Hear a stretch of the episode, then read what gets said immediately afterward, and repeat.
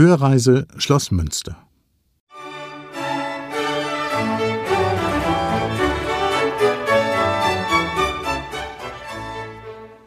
Die ganze Pracht des Münsteraner Schlosses entfaltet sich, wenn man direkt darauf zuspaziert oder radelt, über den weiten Schlossplatz zwischen den beiden Kavaliershäusern hindurch.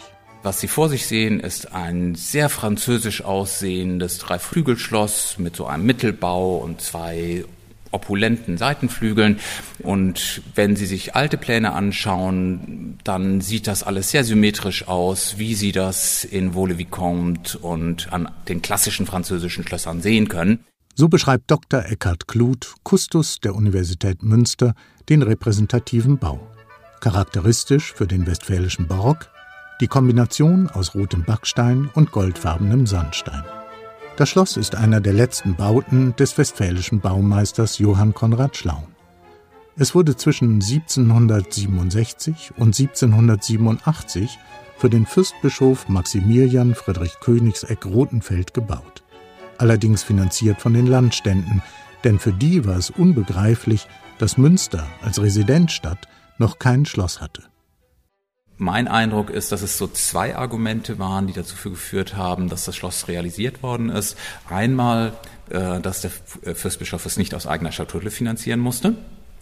Die Landstände haben das Geld zusammengelegt und hatten auch ordentliches Mitspracherecht beim Bau. Und äh, dass es natürlich ein wichtiges Instrument der Wirtschaftsförderung war. Also mit dem Bau kamen einfach Aufträge an Handwerker unterschiedlichster Gewerke.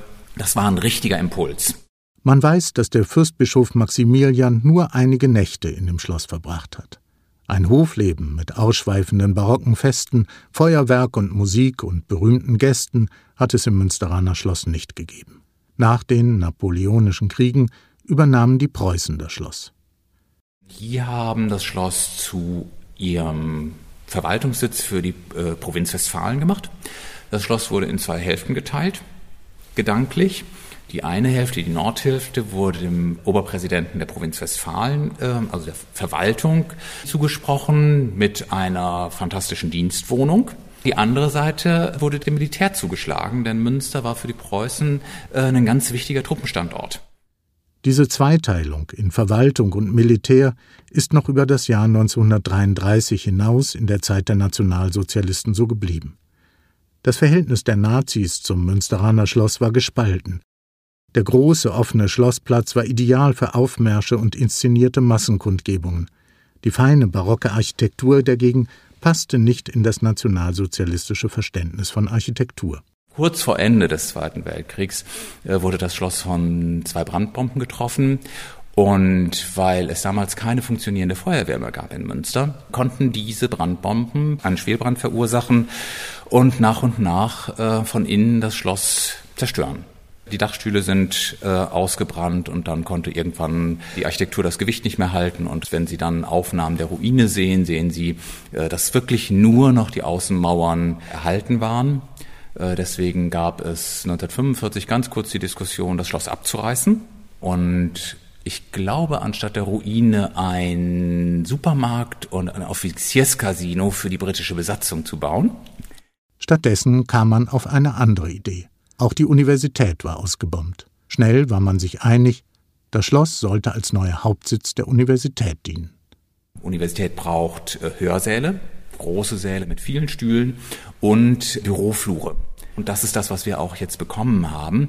Ganz sorgfältig war man bei der Restaurierung der Außenhaut die erhalten war bis zum, bis zum Sims, bis zur oberen Kante, da wo eigentlich die Dachrinnen ansetzen.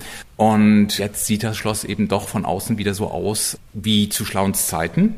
Aber dass das Schloss zerstört wurde, sieht man eben in dem Moment, wo man ins Schloss reingeht und statt auf das sehr, sehr, sehr schöne barocke Treppenhaus zu treffen, in prachtvoller 50er Jahre Architektur landet, die auch schön ist, aber eben doch ein harter Kontrast.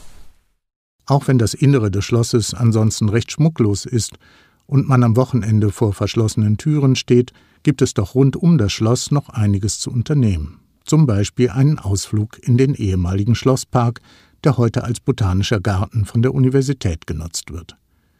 Das ist ein Erbe aus dem Anfang des 19. Jahrhunderts, denn als die Preußen äh, nach Münster kamen, haben sie festgestellt, dass Gartenpflege Geld kostet und ähm, haben gesehen, ja, wir haben eine Universität, die kann auch noch wachsen und die Universität hat noch keinen botanischen Garten. Kam also ganz schnell eins zum anderen und äh, der Universität wurde die Nutzung des Schlossgartens übergeholfen. Einmal eben, um einen botanischen Garten anzulegen und dann die Pflege des restlichen Schlossgartens auch zu verwalten.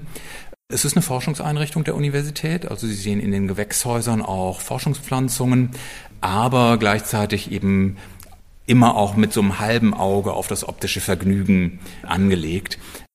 Es gibt zum Teil farbenfrohe Blumenrabatten und wunderbare exotische Bäume, die noch aus der Frühzeit des Botanischen Gartens stammen. Dr. Kluth hat noch einen persönlichen Tipp. Ich mag ganz besonders die Orangerie. Das ist der älteste Gewächshausbau ähm, des Botanischen Gartens und ähm, der hat einfach eine ganz schöne Atmosphäre. Es gibt immer mal Ausstellungen. Im Winter können Sie sehen, wie oder im frühen Frühjahr können Sie sehen, wie die Orangerie eigentlich genutzt wird, denn dann steht sie voller Pflanzen und das ist ein spezieller Ort.